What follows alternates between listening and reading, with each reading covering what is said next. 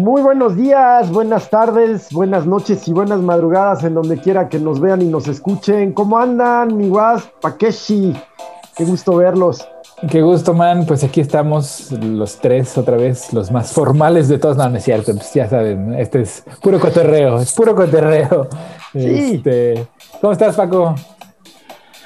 Muy bien, Héctor Gil, un gusto saludaros para otra emisión más de Cafecito y a dormir. Este, pues con una semana eh, pues que tuvo eh, puntos pues muy álgidos en el tema de lo político, eh, y una semana también eh, pues con temas interesantes en lo que tiene que ver eh, con el deporte, digo, en el caso de, del fútbol mexicano, pues prácticamente ya definida la liguilla con todo y su, y su repechaje, que ahora son 12 los que califican, entonces, este, pues bueno, muchas cosas este, interesantes para, para platicar en esta semana. Sí, sí, es una semana en todos, en, lo mundial, en lo nacional, en lo deportivo, ¿no, mi vas?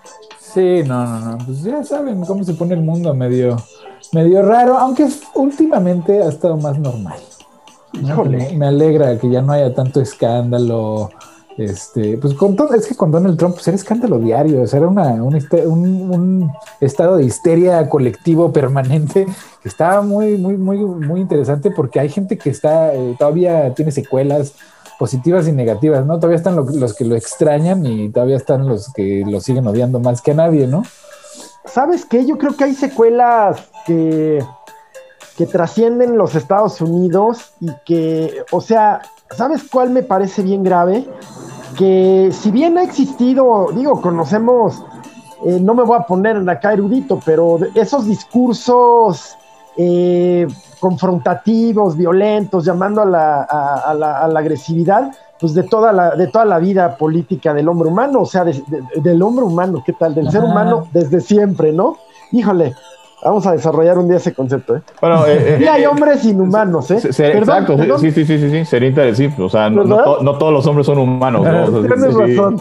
Oye, pero el caso es que, es que creo que Donald Trump normalizó normalizó muy gacho este, este tipo de discurso confrontativo, violento, agresivo. Exacto, y entonces toda esa gente que se sentía reprimida, dejada de lado, que tiene ese mismo comportamiento y esas mismas ideas, pues ahorita se sienten eh, reprimidas, ¿no? Otra vez, porque pues resulta que ese discurso ya no está permitido, ¿no? y por lo contrario, pues Biden nos enseña otra cara de la moneda donde pues, eh, la imagen ayer, ¿no? Que pues, planeada o no, ¿no? O sea, quién sabe si fue planeado o no, bajando de un helicóptero, se agacha para recoger una flor y se la da a su esposa, ¿no? O sea, cuando Donald Trump pues caminaba 10 pasos adelante de Melania y Melania le negaba la mano, etcétera, etcétera. ¿no?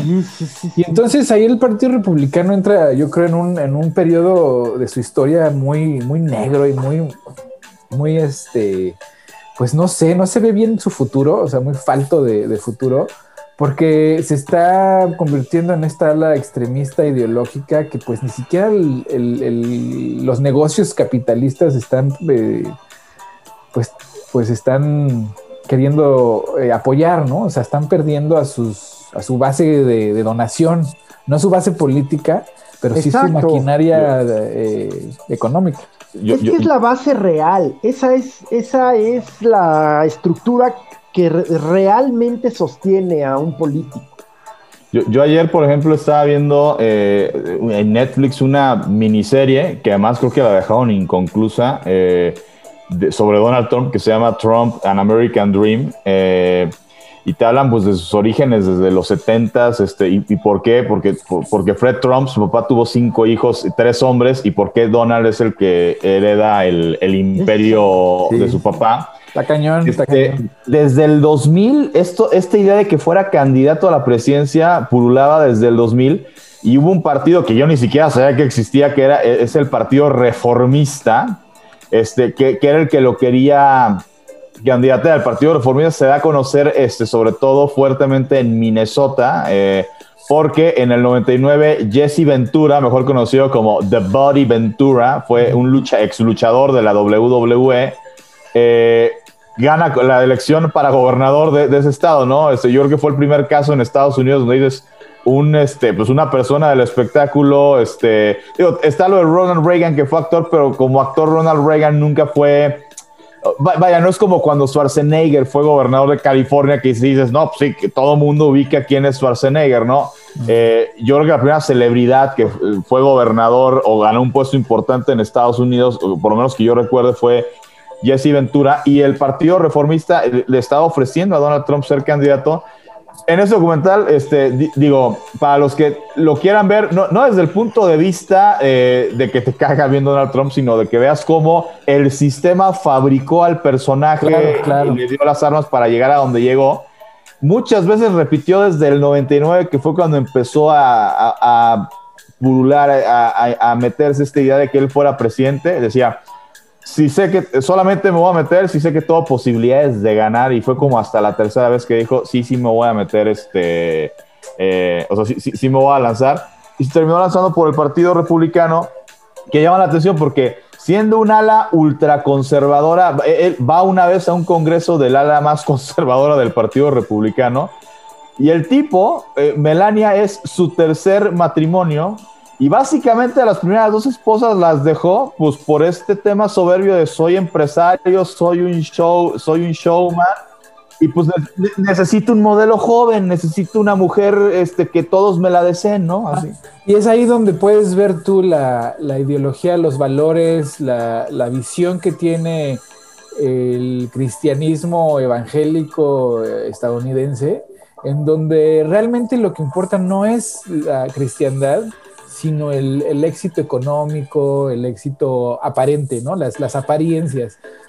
no importa si eres buena o mala persona, si tú tienes el, eh, la luz de Dios en tu camino, pues vas a ser exitoso. Y entonces como Donald Trump tiene una mujer eh, muy, muy guapa, tiene millones de dólares en el banco, tiene empresas, tiene programas de televisión, pues Dios le está, le está poniendo todo eso en su camino. Quiere decir que él, él es un ungido, una persona este, que, que, está en la luz de Dios, ¿no? Y en lugar de, seguir las, las normas y las, y las ideologías cristianas, ¿no? Que es a mí lo que me parece lo más curioso, porque es un, es un conservadurismo y es, una, es un extremismo, pero ni siquiera llega a ser cristiano, sino eh, ni siquiera bíblico, ¿no? Sino más bien es el, es el culto al dinero, literal. Sí, mira, el tema de este, la verdad, y de veras que sea respetuosísimo lo que digo, pero el tema del éxito económico como voluntad de Dios, pues es el destino manifiesto protestante.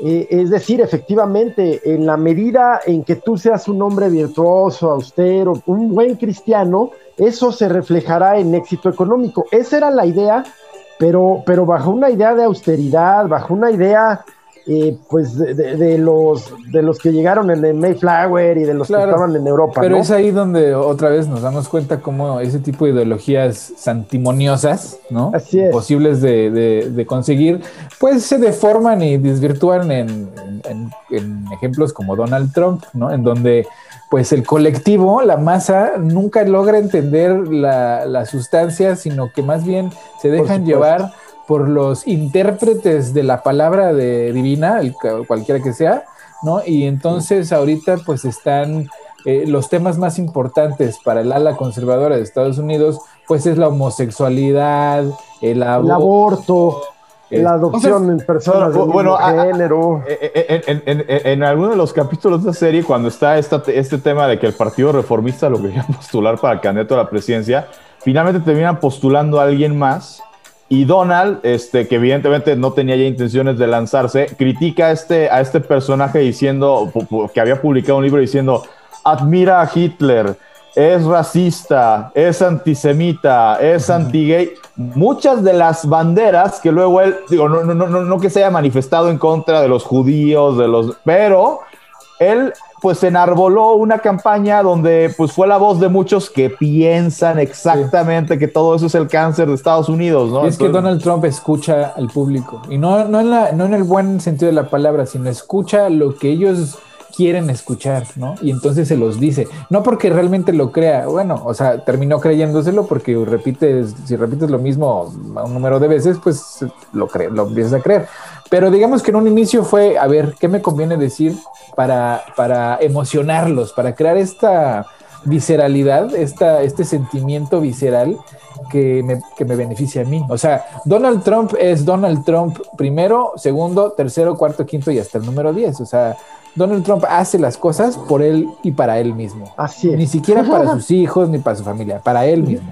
Sí, pero este, y, y, este, tema justamente que lo usó durante su campaña, lo usó durante su presidencia, lo usó durante su segunda campaña de ser un bully, este, se lo toma al que fue gobernador de Minnesota, Jesse de Body Ventura, porque nada más que Jesse, como él fue luchador, o sea, él, el ser bully con los otros dos candidatos a los que les gana, pues era natural, era su, su personaje como luchador, e, e, era, digamos, era lo que en México conocemos como un rudo, o sea, entonces todos los rudos son los que van y despotrican y sin pelos en la lengua y este y tu mamá, o sea, y tú y tus propiedades, así y Donald Trump lo agarra, pero no lo agarra. Digo, evidentemente debes tener una personalidad que, que, con la que te puedas identificar siendo ese tipo de personaje, me queda muy claro.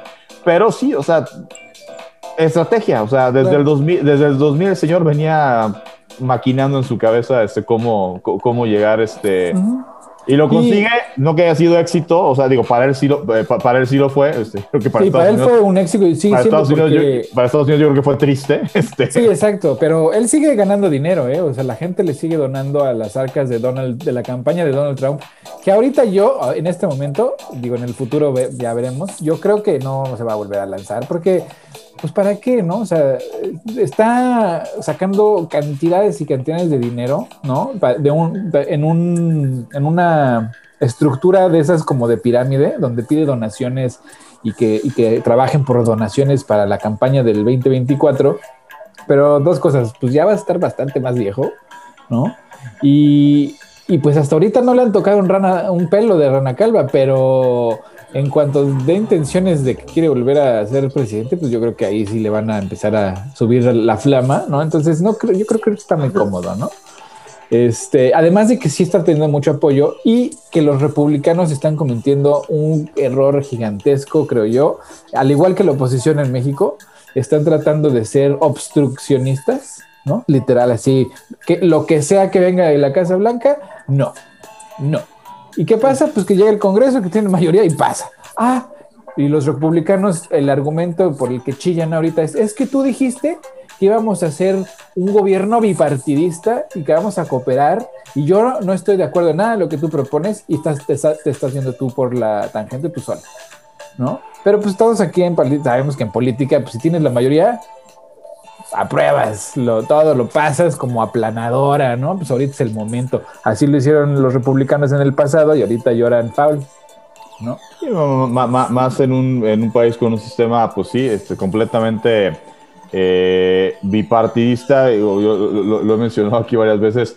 No es que yo aplaude, porque tampoco me gusta la democracia a la, a la mexicana, donde hay, pues hoy por hoy, cuatro, cinco partidos políticos que a lo mejor, eh, si no a nivel nacional, sí habrá alguno que regionalmente es más fuerte que el otro y, eso es lo que le da la fuerza para pues, tener voz eh, a nivel nacional, pero pues sí, este tema de, tener que conciliar con tantos partidos, este, a mí se me hace un exceso, este, yo, eh, pues francamente, sí siento que, que, que haya tantos partidos, este, eh, no le hace bien al país como tampoco que existen nada más dos opciones, que, es en Estados Unidos. Yo, creo que, si estuviera bien eh, diseñado, o sea, si realmente se aplicaran las reglas de, que si no juntas este número de, firmas, o, o, sea, si no representas a este porcentaje de, personas, pues desapareces, ¿no? Sin, así como ayer estaba escuchando un argumento muy interesante al respecto sobre eh, los resultados. Y ¿sabes qué? Bien chistoso. ¿Cómo se llama este este güey que sale con Ciro Gómez Leiva, que es así como mamador, que tiene así como... ¿Páramo? Oigan, el Páramo. Por cierto, eh, David Páramo tú, sufrió un aneurisma el viernes pasado. Ah, pues se encuentra en coma. Sí, sí, pues la verdad, sí, sí. Uy, Bueno, pues. Sí, David Páramo, analista económico. Sí, sí, sí, pues es que son muchos chochos, ¿eh? Muchos chochos, esos también. Pero bueno, en uno de sus análisis recientes sobre, sobre los resultados de la 4T hasta el momento, durante la pandemia y, antes de, pues e, e, inclusive David Páramo, ¿no? Este, echándole flores a los resultados económicos porque pues ni hubo devaluación, la gasolina está estable, este, no se, no se adquirió más deuda, este, etcétera, etcétera, ¿no? O sea, hay los proyectos este, de infraestructura van, se, cobran impuestos a las empresas más grandes y lucrativas de este país, etcétera, etcétera. Entonces lo que, lo que decía el páramo y, a lo que voy es que si las reglas se aplican, ¿no? En, tanto en lo económico como en lo político, si el IFE realmente aplicara y hubiera aplicado desde antes las reglas de este que, que, están postuladas en sus, en sus, en sus reglamentos, pues sí funcionaría, ¿no? Si un partido no representa a tal a tantas personas, pues no debería de existir, en lugar de andarlos rescatando, ¿no? Como, como sucedía antes. Sí, sí. Sí. O sea, y lo mismo con la economía. Cuando la IP andaba de, ay, es que rescátanos, y que, y que la 4T les dijo, no, se rascan con sus propias uñas, nosotros vamos a rescatar al público. ¿no? Y que anduvieron, oh, pues funcionó, pues es el capitalismo, sino que, ¿a qué estamos jugando? Oye, en, Colombia estaba viendo en, redes sociales este, justamente lo que hizo el presidente de Colombia, este, que, eh, no sé si me equivoco, es Iván Duque, el presidente de Colombia actualmente. Sí. Este, eh, básicamente lo que aquí en México todo el mundo decía es que debería hacer ahorita eso el, presidente. Lo hicieron y yo estaba leyendo críticas eh, acidísimas, durísimas contra él de que pues este se endeudó, o sea, de que la deuda pues, Colombia ya, ya, ya, ya, no se va a dar y que van a tener que pasar no sé cuántos años para que puedan pagar toda la deuda que adquirió en, en este afán de rescatar a la iniciativa privada. Este, digo que sí, seguramente habrá micro, pequeñas empresas este, que, que se vieron beneficiadas, pero pues cuando haces ese tipo, eh, de, cuando compras ese tipo de paracaídas, pues claramente es para rescatar a los que están hasta arriba. Exacto, exacto. Pues, y, Donald Trump hizo lo mismo, así, cuando sacó su primer plan de rescate, ¿no? Que fue una bicoca para el público, o sea, de 1.400 dólares. Y, pero hubo un plan de rescate empresarial, ¿no? Para las grandes corporaciones, pues les perdonaron todo.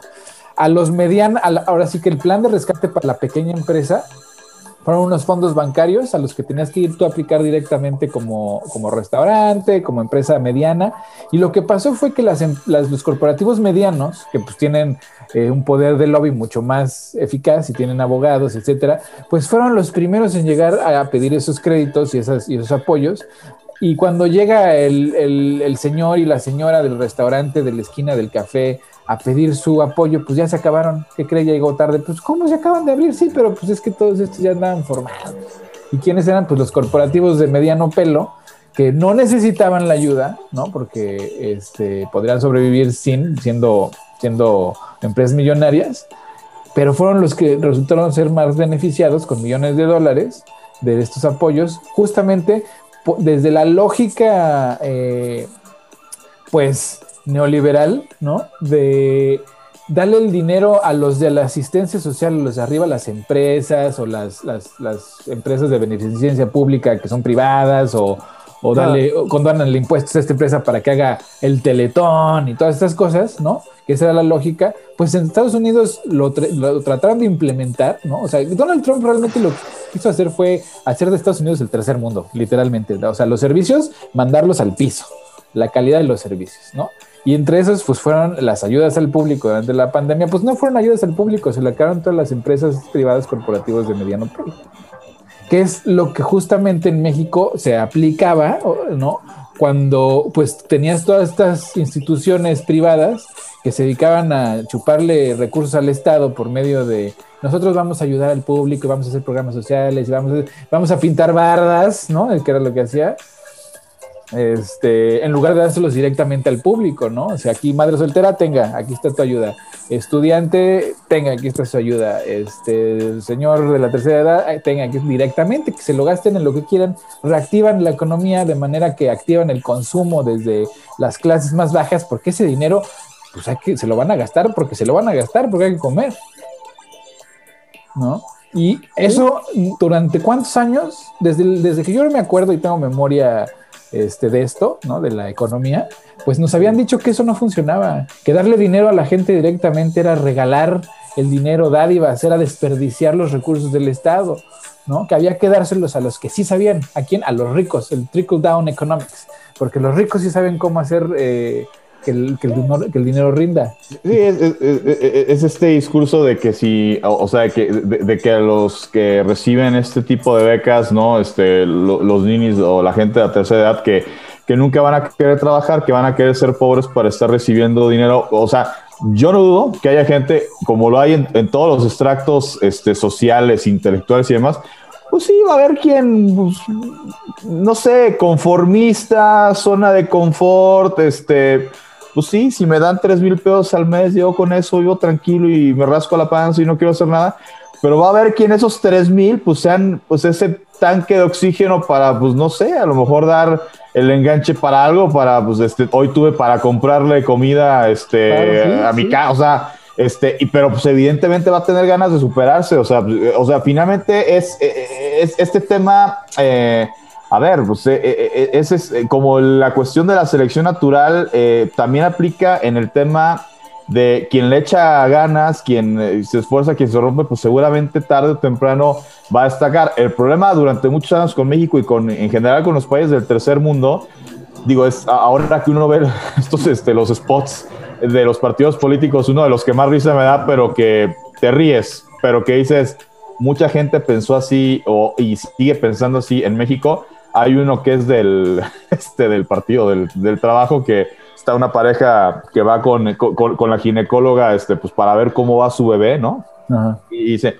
¿y qué va a hacer, doctor? Y dice, no, pues igual que ustedes. Pobre, amolado. Sí, Exacto. sí. Y, y, hay gente que así piensa, pues si, si tocan a ser pobre, así te vas a quedar. Si tocan a ser rico, sí, y es que vas a quedar, ¿no? eso hoy es verdad. Mira, Sí, la verdad. En todo el mundo, ¿eh? en primero y en tercer mundo, estamos llegando en, a un punto en el ciclo en el que eh, eh, casi, casi es un sistema de castas. Y fíjate que yo me empecé a dar sí, cuenta sí. cuando me toca trabajar directamente eh, con empresas en la India. ¿Por qué? Porque la India tiene un sistema de castas de milenario. Milenario. Que se ve reflejado en su realidad. Sí, perdón. curioso. Y que, y que, los británicos quisieron borrar con una constitución, exacto, ¿no? Exacto. O sea, no, no, no se ya puede. no hay castas. Y, en y una te das cuenta a la hora Órale. que estás tú trabajando con el ingeniero, con, con, con la gente que pues, tiene las manos en la masa, ¿no? Y que saben lo que están haciendo y tienen al patrón, ¿no? Que no tienen idea de lo que está sucediendo atrás, gritándoles de lo que se van a morir, ¿no? Nada más para, para, para mostrarte a ti, el, el que viene de fuera, ¿no? que ellos tienen el poder, que ellos tienen el control. Y entonces es bien curioso extrapolar eso a México, o sea, porque la India es un nivel así incómodo, ¿no? O sea, si te ponen en una posición de le hablamos a la policía o que dónde abuso, abuso real. Digamos que eso lo extrapolas a México, donde también hubo un sistema de castas impu impuesto desde la colonia. Que además de todo, como en la India, pues todavía hoy a pesar de lo que, como dices, man, a pesar de que lo quisimos borrar con una constitución, pues al día de hoy todavía existe. ¿no? A lo mejor ya no son los ya no son la casta coyote y el mestizo y el castizo, ya, ya esos ya no existen, pero está el morenito, el más morenito y el indio, ¿no? Y el, y el white chican y el, y el, y el que se ve mezcladito, y etcétera, pero se ve, se nota desde cómo te ves físicamente hasta cómo te comportas. O sea, en México es bien curioso que en muchos, muchas instancias, y no en todas, la raza es, es equiparable a tu nivel económico, ¿no? Ajá. En el dicho, ahora sí que en el dicho popular de cómo te ven, te tratan, pues ahí es donde se ve reflejado. Y es bien curioso que ese sistema de castas todavía a nivel mucho menor, o sea, mucho más occidentalizado, más, más amable, más, ¿no? Pero seguimos funcionando en México en, en, esa lógica donde como te veas, seguramente pues estarás mejor educado o peor educado, tendrás más o menos recursos, eh, serás más capaz o menos capaz en tu chamba y ya, sé, ya como te ves, pues ya sé si te voy a contratar o no. Exacto, sí, sí, es la verdad, pero y si vamos más atrás e incluso, pues podríamos decir más profundo, Pues tiene que ver con que potencias colonialistas o imperialistas o expansionistas en su momento, pues generaron construcciones sociales y culturales, pues a efecto de mantener, eh, esto se ha dado en todas las sociedades, Sí, es sí, decir, Europa ya luego lo replicó como potencia colonial, pero los chinos lo fueron en, en Medio Oriente, eh, potencias árabes en, en- en- Japón. los chinos en Oriente, perdón, y luego Japón, en fin, ¿no? Pero nosotros venimos de siglos de una construcción cultural de conquista, de dominación o de encuentro, ya lo platicamos ya, pero que sí dejaron es- es- estos rasgos en nuestro, pues en nuestra psique, en nuestra cultura. Y luego el siglo XX, pues es el siglo en que los Estados Unidos refuerzan eh, y crean esta idea, este constructo, podríamos decir, de tercer mundo, ¿no? que suplanta eh, o sustituye a las antiguas colonias. Y Estados Unidos no necesita tener países invadidos, cuando necesita lo hace, Claro. pero no es tan necesario, porque al final todos acabamos aspirando al American Way of Life. Exacto, y es ahí donde el, el término tercer mundo es muy, les es muy útil, porque eso no existe, es, es países explotados y países explotadores. o O sea, o el- mundo el- en desarrollo, ¿no? Por eso, el viaje en desarrollo es Eh, sí, sí, sí, sí. porque realmente el desarrollo No lo iba yo a, no lo iba yo a calificar así, pero, pero, pues, pero, es que pues, lo sí, es. O es una sea, construcción. es el país explotado o el país explotador, ¿no? Así de fácil. Sí, sí, sí. Eh, y, y el mundo, así como la canción de Eurythmics, ¿no? De, de este. Every, everyone wants to rule you. y Sí, esta canción, ¿no? sí, sí, Pues sí. así, así el mundo, o sea, algunos quieren ser dominados, algunos quieren ser dominantes. Y es bien curioso, so- sobre todo luego escuchar en, en- en- en México a pues a los que defienden Estados Unidos o los que lo admiran de- de- como diciendo deberíamos nosotros de copiar. Pues ya lo hicimos, lo hemos estado haciendo durante siglos, desde que la democracia es democracia, le hemos estado copiando a Estados Unidos, ¿no? Lo que pasa es que, o sea, tropicalizar no es lo mismo que copiar, ¿no? Y, y en México no, nos ha, no, no hemos sabido tropicalizar la democracia, como sí lo hicimos con el rock.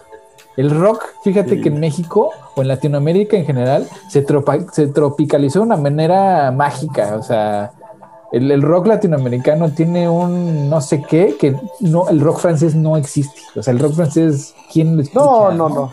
no, el rock este Francia, español, eh, pues ahí hay dos o tres, pero pues realmente, eh, ¿no? Este, pero el rock latinoamericano pues, tiene una jiribilla con sabor a cumbia, salsa y este, bachata y cuanta madre, que pues está bien sabroso. Y la democracia, pues también la deberíamos de haber tropicalizado, la neta. Digo, digo yo, este, en, en el tema de democracia, sí, sí- sí voy a insistir. Yo, yo este, prefiero el tema este, del voto eh, universal a, a como es lo de la cuestión de Estados Claro. Unidos de los colegios electorales y entonces hay estado, o sea, que al rato, no, pues la Ciudad de México te da 20 y Jalisco te da 18 y Chihuahua está grandísimo, pero nada más te da uno, ¿no? o sea, o sea, como pasa en Estados Unidos, este, con la cuestión de los colegios electorales y que además si ganas un estado por un voto todos van para ti no no no no es este de que a lo mejor en proporción a cu- cu- cuánto ganaste en el Sí, no, no, ese, sea, es un, ese es un seguro que le pusieron los gringos ricos para no dejar a los pobres escoger a los, a los, a los que ellos querían. ¿no? Sí, sí, Este, y, y- y- y esa parte, pues sí, yo, yo, yo no la digo. Finalmente, pues como lo dice, y, y- y no, y no lo dice el presidente, ¿no? Es, eh, el- la famosa doctrina Estrada, pues es algo que ha existido desde hace muchos años en Sí. México. Yo creo, yo creo que está bien, ¿no? O sea, pues no, o sea, pues si, si, si así están contentos ellos, pues así están contentos ellos. Si no están contentos, no porque Trump diga que hicieron fraude, sino simplemente si no están contentos con esa forma de elegir y quieren adoptar el sistema del voto universal, pues adóptenlo. Si lo quieren hacer en un tema de que haya segundas vueltas, pues adóptenlo. Que Pero a ahí mí, el que mí, decide es ejemplo, el status quo. las segundas vueltas en México no existen. Yo creo que en México debería, digo, en esta última elección presidencial no hubiera aplicado porque el, el hoy presidente López Obrador ganó con más del 50% de los votos, pero pues en la de Peña hubiera tenido que haber segunda vuelta, en la de Calderón hubiera tenido que haber segunda vuelta, en la- hasta en la de Fox hubiera tenido que haber segunda vuelta, ¿no? Y, y yo creo que es más yo me quedaría más tranquilo incluso si gana el si no gana el candidato por el que yo voté, sabiendo que Bueno, hubo una segunda vuelta y en la segunda vuelta, pues los que habían votado por este cargaron con este y los de aquí con este no cargó nadie o nada más cargó este y pues ya ganó con más del 50% de, de, los votos, ¿no? Este, yo preferiría eso, que son de las cosas que hay que mejorar, digo, como muchas, este,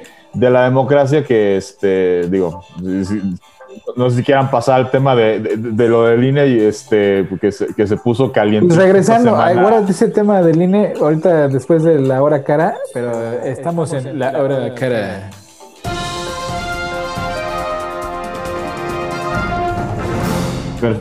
Perfecto, pues este, pues, pues, para hablar de deportes, este, eh, se corrió el Gran Premio de Portugal, la tercera fecha de la temporada de Fórmula 1, donde al mexicano Sergio Checo Pérez eh, pues finalizó en la cuarta posición, que de hecho fue la misma posición en la que arrancó la carrera. Llegó a estar de líder gran parte de, la misma. Eh, eventualmente se vio eh, rebasado por Luis Hamilton. ¿Por qué? Por este tema de, la estrategia de cómo ir jugando con los neumáticos. ¿no? Checo ya los neumáticos que tenía no le daban para aguantarle el ritmo a Luis Hamilton cuando es eh, rebasado, el equipo lo llama pitch para que cambie de neumáticos y pudiera cerrar la carrera eh, a, tope.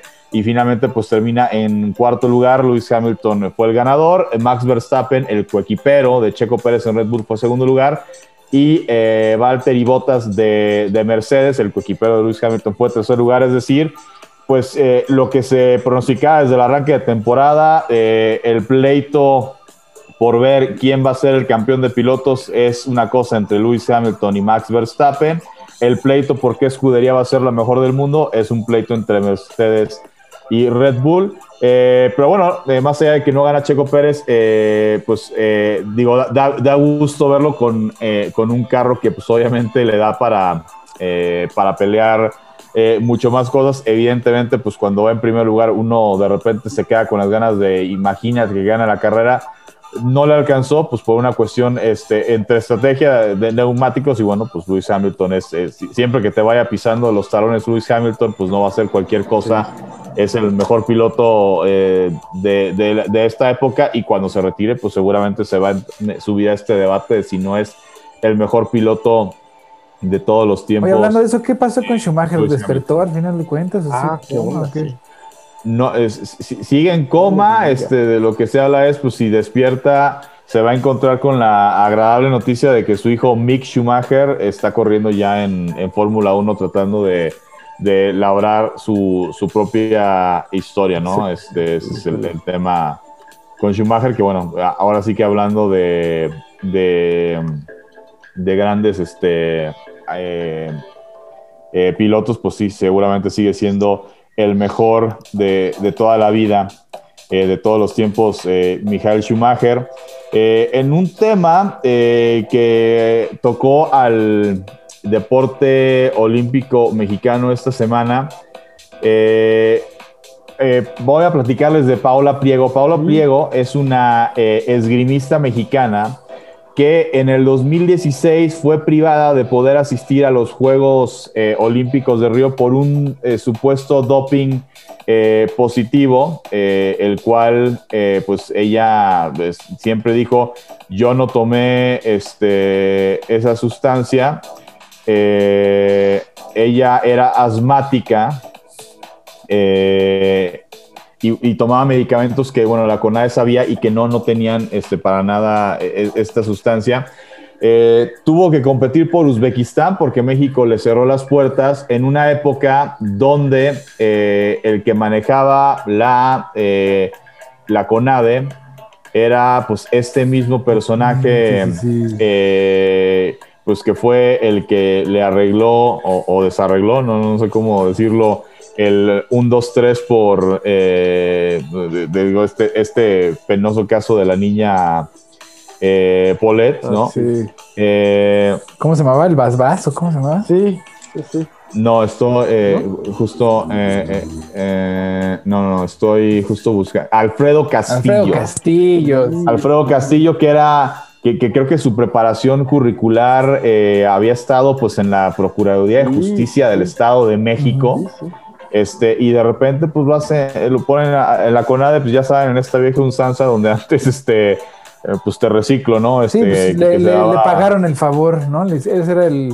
No, fíjense que en, en, medio, entre estar en la Procuraduría del Estado de México y en la propia federal, fue como una suerte de superdelegado virrey, se le llamaba en Michoacán.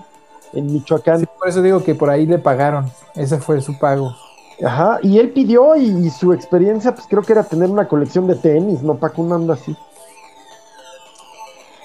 De, lo del tenis, te, lo voy a investigar, pero sí. Eh, o, sea, su experiencia como dirigente deportivo. Sí, era nula. Sí, no, no, no, no, sí, sí, sí, no, este, y, se metió en broncas con todas las eh, federaciones, digo que habrá quien diga, ¿y, Ana Gabriela qué? Pues Ana Gabriela, sus problemas eh, con las federaciones es que, eh, pues este tema, ¿no? Les está tratando de, pues no quitar el presupuesto, pero pues sí dárselos en función a los resultados que dan, eh, dárselos cerciorándose que verdaderamente, pues digo, vaya, como este tema del pleito que tiene el presidente con eh, de repente las ONG, es, este, de que les daban dinero y porque ese dinero se supone que llegaba eh, luego a, los beneficiarios, a los que tenía que llegar ese dinero y que el presidente ha repetido en varias ocasiones que no es cierto, que se lo clavan. Yo pues, digo, como todo, no, no, no, no, este, ah, no es todo blanco, todo negro, habrá escalas de grises. Yo creo que seguramente se ha llevado entre las patas eh, con lo del tema, por ejemplo, las guarderías. Yo seguramente sí, habrá quien manejaba guarderías y eh, se clavaba dinero. Yo creo que había, seguramente había quien lo hacía de manera, de manera íntegra, de manera recta, y pues pagan justos por pecadores, eh, que, esa es la parte donde quizá de repente hay, hay una exageración o no se detiene a ver caso por caso. Bueno, en el tema de, la CONADE con las federaciones, hay federaciones pues que sí, que seguramente sí distribuían bien el dinero en sus atletas, en los recursos para preparar a sus deportistas para que su deporte creciera y había otros que pues se clavaban el dinero y pues ahí les daban un tantito a los, a los deportistas, pues sobre todo cuando ya vienen competencias y Juegos Olímpicos y demás, ¿no?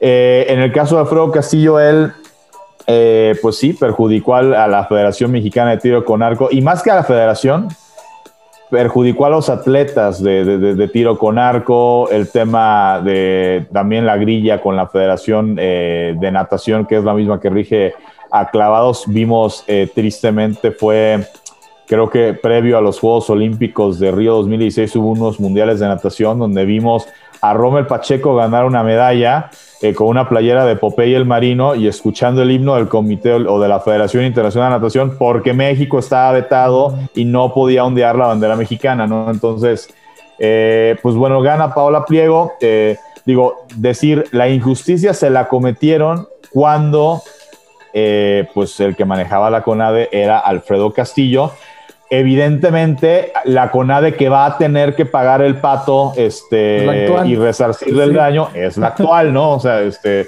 eh, que digo que está bien, así funciona, este, digo, no sé si aquí ya tendría entonces la CONADE actual que demandar a Alfredo Castillo, pues para que sea Alfredo Castillo o quien resulte responsable, pues el que tenga que pagarle a la CONADE lo que la CONADE le va a tener que pagar a, a Paola Piego, pero bueno, qué bueno pues que se le hizo justicia a esta esgrimista que... ¿Cómo ves, man? Eh, sí, sí pueden demandar. Tuvo que representar a, a, Yo, yo creo que sí se puede, el, porque es una línea de responsabilidades, ¿no? Está pues la responsabilidad institucional de la CONADE, de la CONADE por, por haberle causado un daño patrimonial aparte del daño moral a la, a la atleta, a la deportista. Entonces, al mismo tiempo que le van a tener que pagar estos 15 millones, son 15 millones, ¿no, Paco? Bueno, la cantidad que sea, pues al mismo tiempo le estás causando un quebranto a la CONADE. La CONADE está teniendo que desembolsar por causa de, de una mala eh, gestión o de una mala decisión de administración pública y pues tiene que haber un responsable, valga que responda de eso, ¿no? en este caso sería... Ojalá, ¿eh? Ojalá. 15 millones de pesos, equivalente a 750 mil este, dólares. Ah. Eh, y compitió por Uzbekistán, este, pues denunciando este, corrupción en el Comité Olímpico Mexicano, que, que esa es otra cosa. Una cosa es la CONADE, otra cosa es el Comité Olímpico Mexicano. En, el deporte en México, eh, digo, hablando de quizá el deporte eh, más popular eh, de nuestro país, que es el fútbol, se le podrán criticar muchas cosas al fútbol. Una de las cosas que hacen más sano al fútbol que otros deportes es el hecho de que la Federación Mexicana, al ser una este, AC, no recibe, su, no recibe ingresos del erario, es autosuficiente. Digo, sí, cuando hay Juegos Olímpicos, la CONADE les tiene que, vaya, los que ganaron la medalla de oro en Londres, tienen una beca, este, o tenía una beca, ¿no? Pues también se hablaba de que esas becas se habían retirado ahora con la llegada de, de, la 4T, que yo creo que ese tipo de becas, este, digo, si fue por un logro deportivo de esa magnitud, yo creo que no tenían que retirarse y tampoco es como que lo que le daban a los futbolistas eh, con eso tenían la vida resuelta, ¿eh? Pero este, pero bueno, pues sí, este, eh, vaya, eh, casi todas las federaciones dependen de, la CONADE, de, vaya, dependen de, lo que reciben del erario, ¿no? Entonces, pues sí, de repente en México el tema de las grillas este, le hace muchísimo daño al deporte. Y bueno, pues en el caso de esta, de, esta Paola, pues sí, le, hizo daño. Ella lo que argumentaba en 2016, cuando sale este positivo, dijo, soy asmática, si yo me tomara esa sustancia, me muero. Mm, así. Ok. Entonces, es un este, argumento pues, bastante fuerte, ¿no? Entonces, este... Y finalmente, pues el, tiempo el tiempo le da la razón y, y, sí, digo, tendrá que pagar la CONADE porque pues es la CONADE la que le cometió este atropello a su carrera que en ese momento pues era Alfredo Castillo, este, pues, ya, ya, lo dijo Gil. Eh, la CONADE tiene que resarcir el daño, la CONADE actual, la CONADE bajo la bandera de Ana Guevara y la 4T, y pues seguramente lo que tendrían que hacer eh, pues es buscar a Alfredo Castillo o a quien resulte responsable de esa administración, pues para ver si pueden recuperar lo que van a tener ahorita que desembolsar para resarcir el daño a esta esgrimista mexicana eh, Paola Pliego. Y eh, pasando a hablar rápidamente, si, eh, si, nos da tiempo, de el fútbol mexicano, pues prácticamente ya está, ya, está lista eh, la, la, liguilla, digo, a reserva de que, de, que se confirmen los resultados del domingo. Cruz Azul como líder general calificado directo a cuartos de final. América, independientemente de su resultado contra Pumas, va a ser segundo lugar de la tabla. El equipo de Monterrey eh, está también ya, es un hecho que estará ya sea como tercero o cuarto en la liguilla. El equipo eh, de el Puebla es el que podría desplazar al cuadro de los Rayados, gran temporada que ha hecho Puebla. Eh, van a jugar repechaje, que el repechaje se juega del 5 al 12, el equipo de León, el conjunto del Atlas, eh, Santos podría todavía eh, brincarse el tema del repechaje si gana su partido de este domingo y bajar al Puebla precisamente que tenga que jugar la, recalificación. Eh, Pachuca, Chivas, de hecho ese ya es un repechaje que confirmado, ¿no? El 8 contra el 9 va a jugar Pachuca contra el conjunto de, Chivas que después de la humillante actuación que tuvo en el clásico pues se levantaron, tuvieron un cierre eh, más o menos digno, ganaron eh, tres de sus últimos cuatro partidos, sumaron diez de los últimos doce y califican en noveno lugar. Eh, digo, para un equipo con la historia del Guadalajara y para la inversión que hacen, calificar en noveno, pues no, no es para echar campanas al vuelo, pero el sistema de competencia les permite, si eliminan al Pachuca, se meten a cuartos de final y pues tienen las mismas posibilidades de quedar campeones que Cruz Azul, que fue el líder general con 41 puntos. Tigres en lo que ya le llaman en Monterrey The Last Dance del Tuca Ferretti, también se va a meter a repechaje. Eh, lo mismo que el conjunto de Toluca. En esos momentos el lugar 12 en la cuestión del repechaje es para los Gallos Blancos del Querétaro. Pumas, que aún no juega, va a jugar contra el América. Si Pumas le gana al América, eh, al América no le pasa nada. El América va a ser segundo, gane, pierde, empate. Y si Pumas gana, Pumas eh, se puede o se metería como lugar 12 al repechaje, ¿no?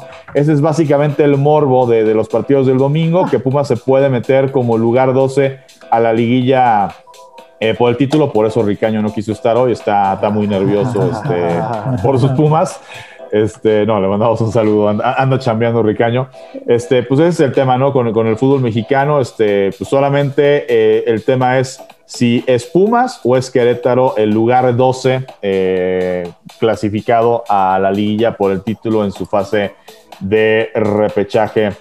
Pues lo más destacado eh, esta semana con el tema Eh, de los deportes, bueno, y mención este, rápida, ayer Andy Ruiz, el Destroyer, el, primer y único campeón de peso completo que ha tenido México, eh, pues ayer volvió a la senda del triunfo, eh, ganó su combate el día de ayer por decisión unánime Andy Ruiz, a, venciendo a... ahorita a eh, se me olvida el nombre del personaje. A Andy Arriola, este. No, perdón, a Chris Arriola. Andy, Andy Ruiz ganó ayer a, Chris Arriola, destacando a Andy Ruiz que eh, después de que gana eh, el campeonato mundial, cuando se da la revancha contra Anthony Joshua, digo, todo el mundo se ve sorprendido por Andy Ruiz, por, digo, no solamente por ser peso completo, sino por, por el sobrepeso. Gana, para la revancha sube más de peso, se descuidó muchísimo. Y ahora que se puso bajo la disciplina del Canelo Team, de la gente que maneja a Saúl Canelo Álvarez, eh, digo, eh, la verdad es que eh, mejoró bastante su figura, ganó muchísima velocidad este, y pues le puede ayudar para tener una carrera que le permita este, pues, llevarse más dinero a la bolsa. Y obviamente su sueño es volver a pelear por el campeonato mundial, ¿no? Pues sí, pues muchas gracias, Paco, por, la información deportiva, como siempre. Muy buena. Pues, de nada, gracias. La, chiquita González iba de candidato, luego ya está apoyando a, otro candidato, este, allá en, San Luis Potosí, en fin. Pues sí. Y bueno, pues ahora regresando a lo que decías, Paco, de lo del INE, pues ¿cómo, cómo, cómo va eso? No, pues muy mal, ¿no? No, pues yo lo voy a seguir diciendo hasta el cansancio, pues este, este choque entre el presidente y el INE es histórico, es consistente con su discurso. Eh, la cosa es que mm, ya se suman muchos escenarios. el escenario más viable hasta hoy es que Morena conserve la mayoría simple, es decir, la, más de la mitad de diputados en San Lázaro, pero pierda la llamada mayoría calificada, que son dos terceras partes, mm. aún con sus aliados. El PES se poncha, aunque trae ahí temas de estos que hablábamos, trae temas de, por ejemplo, su publicidad en torno a no permitir el, la adopción por parte de parejas del mismo género, pues tiene, tiene buen alcance, tiene buena aceptación, en fin, pero ya se ponchó. El PT pues no va a tener el mismo impulso que tuvo hace tres años con, la presencia del presidente en la boleta, en fin. Sin embargo, yo puedo casi asegurar que va a mantener la mayoría. Sin embargo, esto, pues ahorita que todo el mundo anda en campaña y que puede sonar, y tiene que ver con el tema INE, que puede sonar, pues para los que no quieren al presidente y a su partido les puede dar gusto, pues la verdad es que el hecho, si el presidente perdiera la mayoría, aún la simple, pues el país se vuelve ingobernable, la verdad. Yo, eh, ¿no? Eh, pero tampoco es sano que, no haya contrapesos. El contrapeso está en el Senado. Eh, en la semana se dio también al tiempo del tema INE, que, tiene que ver con el tema Salgado Macedonio, que luego el tribunal ratificó la decisión. No olvidemos que a Salgado Macedonio le revocan la candidatura, no por el tema de las acusaciones de violación, abuso, sino por un tema tipo alcaponesco de fiscalización, de que no entregó reportes de fiscalización. Bueno, pues el tribunal no había cómo defenderlo, no había. O sea, no entregó, que ¿cómo, cómo argumentos justificas algo que no entregaste? Se lo comió mi perro, este, ¿qué? No, no, pues no.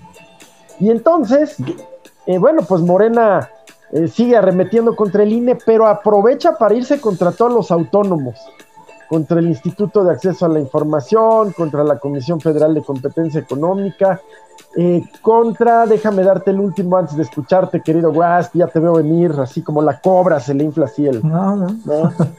Sí, ya te veo venir. Este, el IFT, el Instituto Federal de Comunicaciones, el presidente sostiene que son caros, que, que sirven a intereses, a intereses privados y y luego es que, vamos a ver. Mira, pues mira. ¿Qué? Eh, ahí, este, digo, yo como ciudadano y, con este, recordando casos recientes, digo, nada más eh, recordar las elecciones de 2018 el INE le niega el registro a Jaime Rodríguez Calderón, el bronco, hoy gobernador de, de Nuevo León, y luego el tribunal este, lo echa para abajo, este, pues básicamente le corrige la plana al INE. Este, y, se han dado así varios casos de decisiones que toma el INE y luego el tribunal le limpia la plana. El hecho de que en esta ocasión ratifiquen la decisión del INE a mí me deja tranquilo, porque entonces quiere decir que ahora sí estuvo bien, ¿no? Porque pues el tribunal en ese sentido, pues este, ya le había corregido varias planas al INE, pues creo que ahora sí le salió bien al INE. Yo creo que yo, si fuera Morena, lo vería como que, pues de cierta forma te ayuda, ¿no? Porque la verdad, eh, y, a, qué voy? Yo insisto que la candidatura de Félix Salgado era insostenible, eh, y era, una, era una necedad, este, y, pues finalmente se iba a dar. Ahora, el cómo, cómo lo sacan de la chistera con que va a ser la hija, la, candidata, que además, este... Ahora, digo, les pregunto y, sin afán de ser grosero, si Félix Salgado es el toro, este, la hija ¿Es la vaquilla? o, sea, sería, o sea, sería, correcto decirle, o sea, este, digo, con esto de los autónomos, este, digo, yo del IFETEL, del Instituto a la Información, pues, o sea, en todos estos podría yo este, dar el beneficio de la duda. A mí lo que sí me preocupa este, severamente es que esto vaya a irse al lado del INE, que incluso voces dentro del mismo, dentro de la misma 4T ya salieron a defender. Eh, como Porfirio Muñoz Ledo, a ver, el INE es imperfecto, es imperfectísimo el INE, ¿no? Este, yo creo que Lorenzo Córdoba y Ciro Murayama, que son los dos principales eh, consejeros, eh, los que más peso tienen, pues me parece que eh, son gente que ya cumplió su ciclo, por decirlo de manera amable, en el INE entiendo que no es de que cumplen su ciclo y se vayan, yo entiendo que pues, es como todo, pues ahí tienen un, plazo en el que tienen que estar y cuando termine su, su periodo pues eh, se van a ir, ¿no? Eh, lo que sí sería sumamente peligroso y, yo sí creo que sería ponerse una venda en los ojos de parte del partido en el gobierno del mismo eh, presidente. A ver, antes el INE, no sé cómo se llamaba antes, este, lo manejaba el gobierno. Ah. este, antes, era, antes de ser IFE. Consejo Federal Electoral. Bueno, ese Consejo Federal Electoral fue el que en 1988 sale un día Manuel Bartlett a decir, este, ay, uh, se cayó el sistema y, y, el fraude o presunto fraude que se le comete a Cuauhtémoc Cárdenas en las elecciones del 88 pues se, dio debido a que pues el gobierno era juez y parte y pues si el gobierno no quiere seguir gobernando, pues van a decir, ay, se cayó el sistema. Justamente... Ay, los, ay los, los, muertos y los perros y las votaron, ¿no? Pero es que es justamente ahí donde, eh, o sea, yo veo que el presidente y la oposición se desviven en un argumento de que si sirven o no las instituciones independientes o autónomas y que si son o no corruptas. Yo lo que, lo, que, lo que veo y lo que observo es lo que observo en todos lados en el mundo. ¿no? Las instituciones son tan efectivas, eficientes, eh, útiles como los miembros, o sea, como los individuos que las ocupan. ¿Me entiendes? O sea, el sistema es perfecto, cualquier sistema que, que, que inventemos o que propongamos es perfecto. Los imperfectos somos nosotros. Entonces, ¿no? O sea, ¿por qué un fenómeno como, como el populismo de López Obrador o el de Obama, ¿no? Este, no, no tiene los mismos resultados que el populismo de, de Bolsonaro, que de Donald Trump o que de La Pen, ¿no? ¿Por qué? Porque el individuo, la intención sí importa, o sea, ¿por qué, porque hay capitalistas, ha habido presidentes capitalistas de hueso colorado como, como Joe Biden, ¿no? Que toman que, lo que están haciendo como lo que deciden el rumbo que, al que llevan al país no es la intención es, es, este en función del beneficio de lo que ellos creen que es el beneficio popular ¿no? y la diferencia entre uno y otro se nota en los resultados porque no importa qué ideología tengas o qué, qué intereses estén detrás de, de tu plataforma si la intención es eh, positiva, los resultados, habrá más resultados positivos, no quiero decir que todo sea flores y éxito, y, ¿no? Porque, pues, como digo, todo, todos los sistemas son tan perfectos como la gente o los individuos que los ocupan, ¿no? Pues yo por eso creo que eh, cuando veo las, el desarrollo de la administración de la 4T, de la administración de Obama, de Joe Biden, de Donald Trump, de Bolsonaro, etcétera, etcétera, pues te das cuenta que todos operan igual. Ahorita está de moda el populismo, ¿no? O sea, hacerle caso a las masas. Y yo no veo por qué eso esté mal, ¿no? Porque sea tan criticado. Este, la diferencia en los resultados es la persona, el individuo que ocupa la cima y la dirección en la que los quiere llevar. ¿O cómo ves, man? Pues, mira, como bien dices, va, más allá, es, es, toda una estructura de, de mantener el poder. La cosa es que el populismo, pues, no es complejo, porque va simplemente a las necesidades más primarias, más básicas, ¿no? Eh, lo que el individuo cree, y no es que crea que cree que quiere seguridad, no es que crea que quiere alimentación o buenos servicios de salud, no. El individuo quiere, sobre todo, cobrársela a aquellos que siente que han cometido una injusticia con él. Ese es el primer discurso populista, ¿no? Eh, Bolsonaro, y hay, razón, ¿no? Hay una razón detrás. O sea, claro que la hay. Imagínate, pues vamos a pensar aquí en Santa Fe, en Ciudad de México. Pues pensamos en Santa Fe corporativos, pero un kilómetro más abajo, pasando la, glorieta y Puerta Santa Fe, pues está el Santa Fe que fue de los tiraderos, el Santa Fe pobrísimo, eh, quiero decir, y, y esas personas abren su ventana en la mañana salen de un cuarto en donde duermen más de cuatro o cinco personas, con la angustia de, pues de resolver el día, y ven, y ven, eh, del otro lado a un kilómetro, pues estas casas ostentosas, club de golf, centro comercial, pasan automóviles, pues claro que se va alimentando un resentimiento, ¿no? Que es, eh, justificado, o sea, hay algo pues mal, una sociedad así no está funcionando. Una sociedad donde el, desprotegido no tiene forma de, superarse, pues es una olla express. Sí lo es. Y, y, entonces lo único que puede ofrecer el político populista, pues es en el discurso medidas de...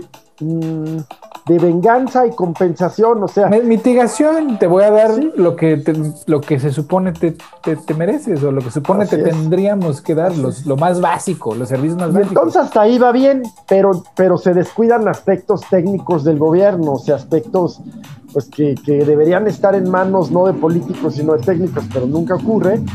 Y, y, por ejemplo, el tema hacendario, la verdad es que siempre queda fuera del tema político y ahí va pero hay temas que afortunadamente pues ya está ahí Tatiana Cloutier en la Secretaría de Economía, como sea, aunque ella sea licenciada en inglés.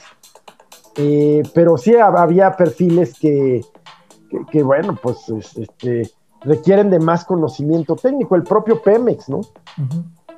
Pues sí, pero digamos que en, el propio Pemex, el cuál era el ocupante anterior, ¿cómo se llamaba? El Lozoya. Ah, sí. Pues era muy técnico, pero Pues no, no, ni eso, ni eso. Digo, muy técnico en, lo, en cómo robar. Sí, sí, ya ves que ni tanto. Ya ves que ni tanto. por, ejemplo, uno de los, este, digo, no, no creo que se deba considerar como triunfo necesariamente de la actual administración en la relación bilateral con Estados Unidos, porque pues tiene que haber voluntad de Estados Unidos también y, y, y bueno, de los países en cuestión, pero esto que se, que se anunció que Joe Biden, o sea, que el gobierno de Estados Unidos va a invertir eh, para que en Centroamérica, México va incluido en ese paquete de Centroamérica, este, pues combatir la corrupción, o sea, como generar, una cultura. Estados Unidos ya le cuesta mucho. Mira, en Estados Unidos necesita un socio igual, o sea, necesita en México, porque mira, Estados Unidos tiene un problema enorme que es China, ¿no? Y es un problema de producción, de números, o sea, es ¿Cómo compites con un billón de personas? En todo el continente americano hay 600 millones de personas más o menos. En todo, desde Canadá, desde arriba, arriba de Canadá hasta la Patagonia, hay alrededor de 600 y feria de millones de personas. En China tienes un billón 300 millones. O sea, ¿no? ¿Cuántos, ¿Cuántos son? ¿En español? ¿De qué? De chinos. Mil millones, ¿no? Mil millones de chinos, ¿no? Sí, o mil trescientos millones de chinos. sí. es una barbaridad de, manos, ¿no? De, manos. Entonces, Estados Unidos necesita en México o en la región, por lo menos de Norteamérica, necesita de un socio igual que lo levante económicamente o que lo ayude a levantarse económicamente para poder este, unir fuerzas con Europa y poderle hacer frente a, la capacidad eh, de producción y, de, invención de los chinos, porque sí, está cañón. Cerca de 1.500 millones de chinos. Imagínate, 1.500 millones de manos. ¿Qué puedes hacer con 1.500 millones de manos que siguen a un líder? Soldados. Lo que quieras, o sea, para producir lo que quieras desde balas hasta drones, lo que quieras. En, cuestión de producción tienes 1.600 millones de manos, así. ¿no? ¿Cómo compites con eso? Pues, pues uniéndote todos juntos, con eficiencia, tecnología, este desarrollo y México ha sido hasta el día de hoy el territorio de explotación de Estados, preferido de Estados Unidos porque le ha sido muy sencillo, pero creo que eh, a futuro pues le está viendo un costo grande y lo que necesita es un, socio que se levante o que se sostenga por sí mismo. No, y, además es, es, que, a ver, si, si vas a querer que, que, insisto, eso se dio con Trump, pero pues finalmente el beneficio lo hereda Biden y quien, y, quien venga después, ¿no? E, esto que se dio de que, a ver, México, tú deténme a los guatemaltecos, salvadoreños, hondureños y a toda la cara, deténmelos en tu frontera sur, no me los detengas ya en el, en el muro de, tu norte. Este, vaya, si quieres que México de algún modo haga ese tipo de funciones o, se encargue de ser como que ese filtro para los que quieren llegar a Estados Unidos, pero antes, o sea, desde tu país y tienes que pasar por México, eh, solicitar en el consulado, etc., eh, como sea que vaya a ser el, poder llegar a Estados Unidos, pues sí, necesitas que tu, que tu vecino del sur sea, eh, sea líder en ese sentido, ¿no? Que tenga, que, que, tenga mayor fuerza, necesitas, este, pues sí, que, que se profesionalice mucho más tu, vecino del sur. Ahora, en el tema de, por ejemplo, de, las manos de obra, hombre, pues si haces una, eh, si inviertes en Centroamérica, México evidentemente incluido, pues eso te puede beneficiar, ¿no? En el, caso de, del tema de Estados Unidos. Pero sobre todo lo que yo resalto cuando habla de que Estados Unidos está invirtiendo eh, para que en Centroamérica, este, vaya, a combatir la corrupción en Centroamérica, es un poco, sin que lo diga Joe Biden, pero pues cuántas veces no hemos escuchado en las tres campañas electorales que tuvo el hoy presidente esto hay que combatir las causas de, o sea, que llevan a la gente a delinquir, ¿no? Yo, yo creo que Estados Unidos también de algún modo lo está viendo, lo, está viendo por ese lado, este, y que aunque mira, los gringos cometen siempre un error garrafal en Latinoamérica. Porque los gringos tienen esta idea de que los problemas se, arreglan a billetazos, ¿no? Sin ver a quién, tú, así como metralleta, tú aviéntales billete, y se resuelven los pedos. Y aquí, pues por lo general, sí, sí es cierto, ¿no? O sea, por lo general tú le pones lana y se arregla. Pero en Latinoamérica se lo roban, cabrón. Si lo das a los, a los incorrectos, se lo roban y te piden más y el problema no se arregla. Entonces ahí, digamos que lo que la administración Biden tendría que tomar en cuenta, pues es la corrupción misma, ¿no? Entonces, este, pues fijarse muy bien a quién, a quién, en manos de quién pone ese dinero.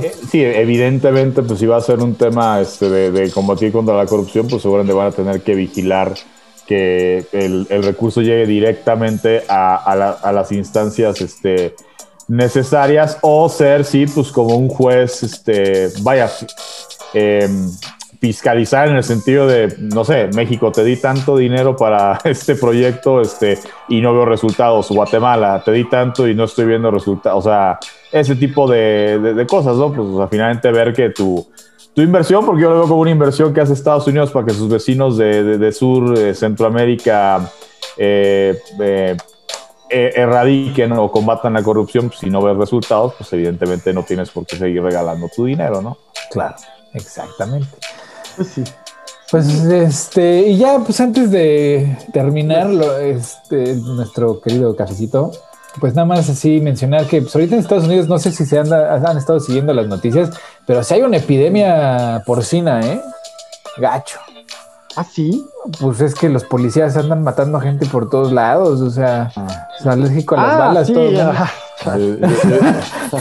Yo, yo, yo, yo, lo pensé en la influenza de hace como 12 años. Yo también, yo también, o sea, no, no, comparto Digo, lo, bueno es que, lo, bueno es que parece así hay vacuna, ¿no?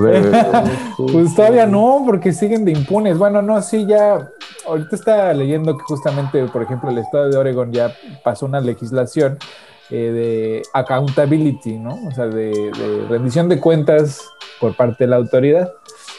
Y pues lo curioso es que, o sea, sigue pasando, ¿no? O sea, hace menos de una semana a un latino en, un suburbio rico de Los Ángeles, eh, pues estaba pues, intoxicado en la calle, sentado en un jardín sin molestar a nadie realmente, o sea, estaba borracho. Y pues alguien le habló a la policía, llegaron y lo asfixiaron hasta que se murió, ¿no? Y pues ahí sí no ha habido escándalo mayor, nada más la pura nota, pero pues es el diario, ¿no? O sea, diario te enteras de que abusaron de alguien, ¿no? O sea, ya ni siquiera, digamos que siempre es gente de color, excepto cuando es gente, por ejemplo, el otro día, eh, una señora con Alzheimer, 78 eh, años, se, llevó algo de una tienda sin darse cuenta y la policía con lujo de violencia le rompió, le deslocó el hombro, la sometió, etcétera, etcétera. Evidentemente eso se resolvió en dos segundos, corrieron a los oficiales a la semana del, incidente, etcétera, etcétera. No, no, ni siquiera hubo gran, gran este, alaraca pero pues no hubiera sido un niño, ¿no? Una niña esposada en una patrulla por hacer berrinche, porque pues hasta los hubieran premiado, ¿no? O, no hubieran matado a un niño con una arma de juguete o un teléfono en la mano, porque pues los hubiera protegido el, mismo sindicato. Y pues el problema parece ser que pues sí es, es, de origen, ¿no? O sea, la, institución de la policía en Estados Unidos eh, originalmente pues estaba dedicada a recuperar la propiedad humana, ¿no? O sea, a los esclavos y pues a la fecha se sigue comportando como tal. Sí, sí, pero ¿qué tiene que pasar para que eso cambie? Porque creo que volvemos a un tema ya muy arraigado en, pues, no solo en Estados Unidos, ¿eh? en varias culturas. los abusos policiales son sistémicos, sí, y, lo único que se puede hacer es lo mismo que se está haciendo con el machismo, lo mismo que se está haciendo con, el abuso sexual, con, con el abuso de menores, que es es hacerlo visible, ¿no? Y lo que está pasando es que eh, la gente, o, ahora otra vez, eh, las instituciones arcaicas, las, instituciones que no, que no han podido entender que vivimos en otra era, este, no se han dado cuenta que pues todo el mundo es, es, periodista. Hoy, hoy en día cualquier persona en la calle es periodista y te va a exponer y se va a viralizar. O sea, el público, al público le interesa enterarse de cómo se comporta la autoridad eh, esa información se comparte como, como virus, literalmente. Y entonces están en, en, el ojo de lo público, ¿no? Y lo impresionante y lo que te das cuenta es que la policía que se dice profesional, a la hora de ser expuesta en, los, en cosas muy simples como hay, hay, hay canales de YouTube que se dedican a auditar a la autoridad y lo que hacen es van a las, a las este, agencias de policía o a las estaciones de policía a grabar es propiedad pública, ¿no? O sea, una, la instalación policial que es una propiedad pública pagada por los impuestos de todos y, la segunda enmienda te protege, eh, protege tu derecho a documentar eh, cualquier eh, situación que suceda en un área de, interés público, ¿no? Ajá. Y te das cuenta cuántos, cuántos departamentos de policía desconocen la ley más mínima, más ah, básica. No, aunque la conozcan. Aunque y aunque la conozcan, exacto. o sea, ellos pretenden que uno no conoce la ley y tratan de ejecutar leyes inexistentes y sin darse cuenta que están siendo, o, sin percatarse de la gravedad que tiene ser captado en video, ¿no? Por un individuo que sabe lo que está haciendo y diciendo, porque el coste para el público también, pues es millones de dólares en demandas. Cada vez que llega un auditor, ¿no? A, auditar este, sus derechos en una de estas eh, instalaciones públicas, y se le viola sus derechos, pues se traduce eso en una demanda que llega hasta los 45 mil dólares por evento, ¿no? Entonces, pues hay gente que ya, los, ya, ya es el banco, ¿no? O sea, van a que les violen sus derechos para demandarlos para que les paguen una lana. Y, y, es impresionante el desconocimiento de la ley de, por parte de la autoridad, de, o sea, lo más básico, es, es, es, es de terror. Sí, sí, eh, el, quien detenta el monopolio de la fuerza, pues siempre, siempre tiene esa tentación, ¿no? Porque te dan chance de hacerlo y aparte lo justifican. Y hay países en donde un policía puede meterse en problemas serios, en Gran Bretaña, por ejemplo. Eh, pero, pero en Estados Unidos la ley siempre va a respaldar primero la inocencia del policía. Pero, tiene, pero tiene su razón. O sea, no, jamás lo estoy justificando. No, no tiene su razón la violencia eh, desatada, sino tiene su razón que, que, se respalde al policía. Porque parte de que estas sociedades puedan convivir bien, como pues, eh, supuestamente la estadounidense, las europeas, tiene mucho que ver con el cumplimiento de la ley. Y ya se ve que el cumplimiento de la ley para el ser humano solo es a la mala. Hasta que no te ponen una multa, un arresto, un castigo, el, el ser humano no comienza de veras así por, por moto propio difícilmente, ¿no?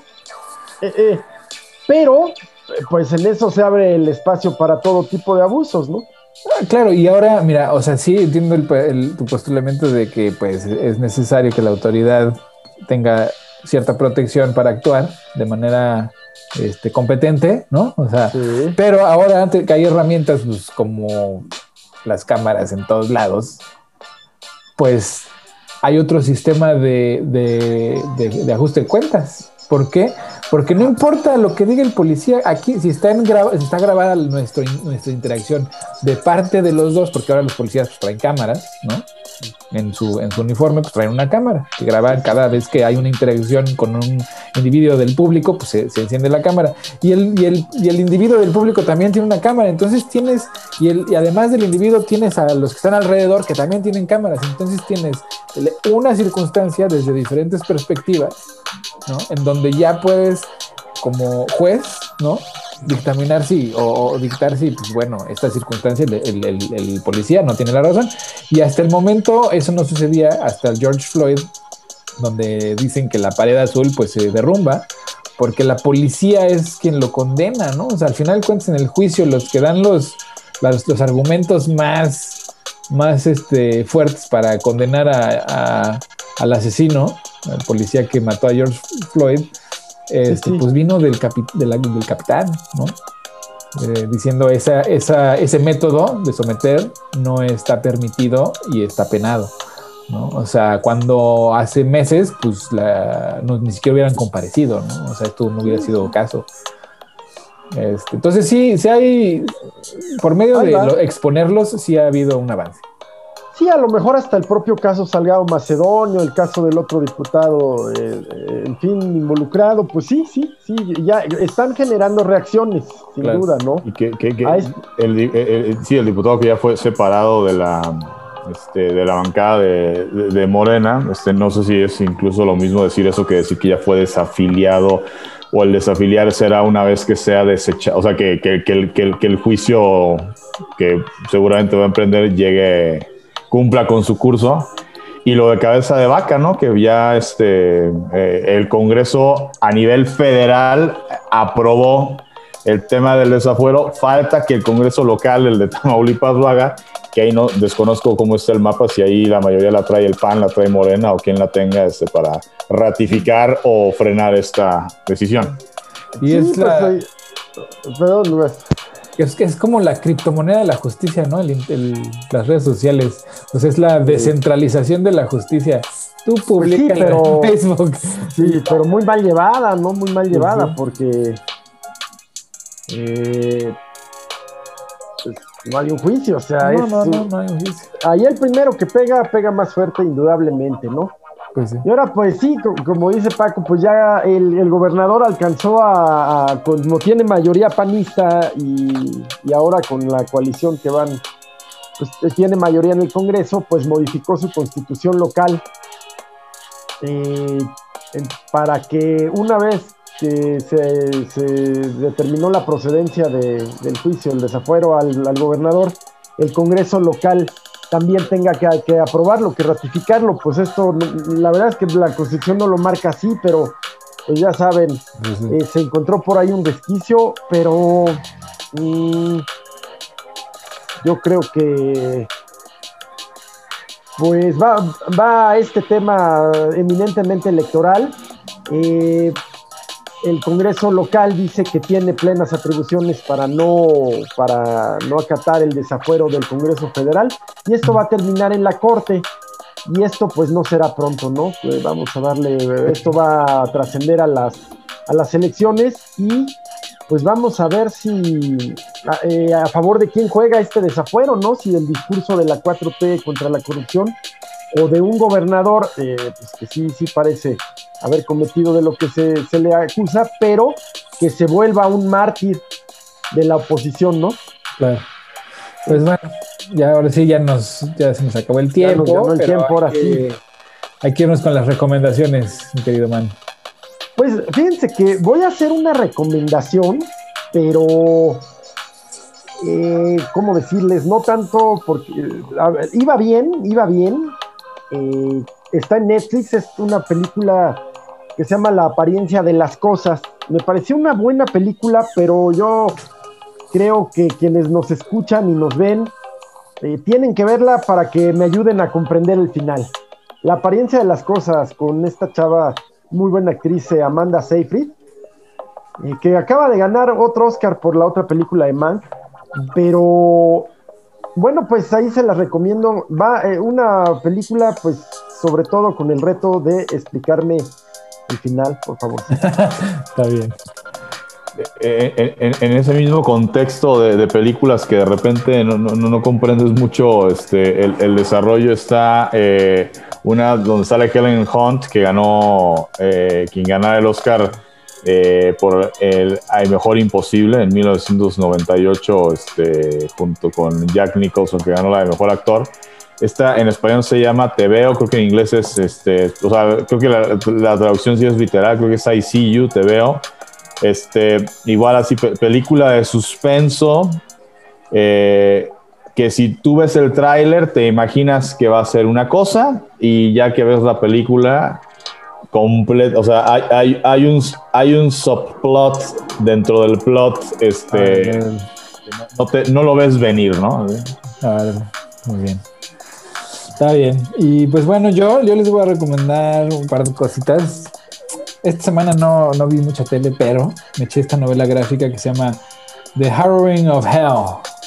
Es una novela ah, gráfica sí, sí, sí, de uno de, las, de los textos apócrifos de la Biblia que cuenta la historia de cuando, cuando Jesús es crucificado y, y este, los tres días que pasa muerto, ¿no? Bueno, que antes de la resurrección, pues baja al infierno a sacar a todos del infierno, ¿no?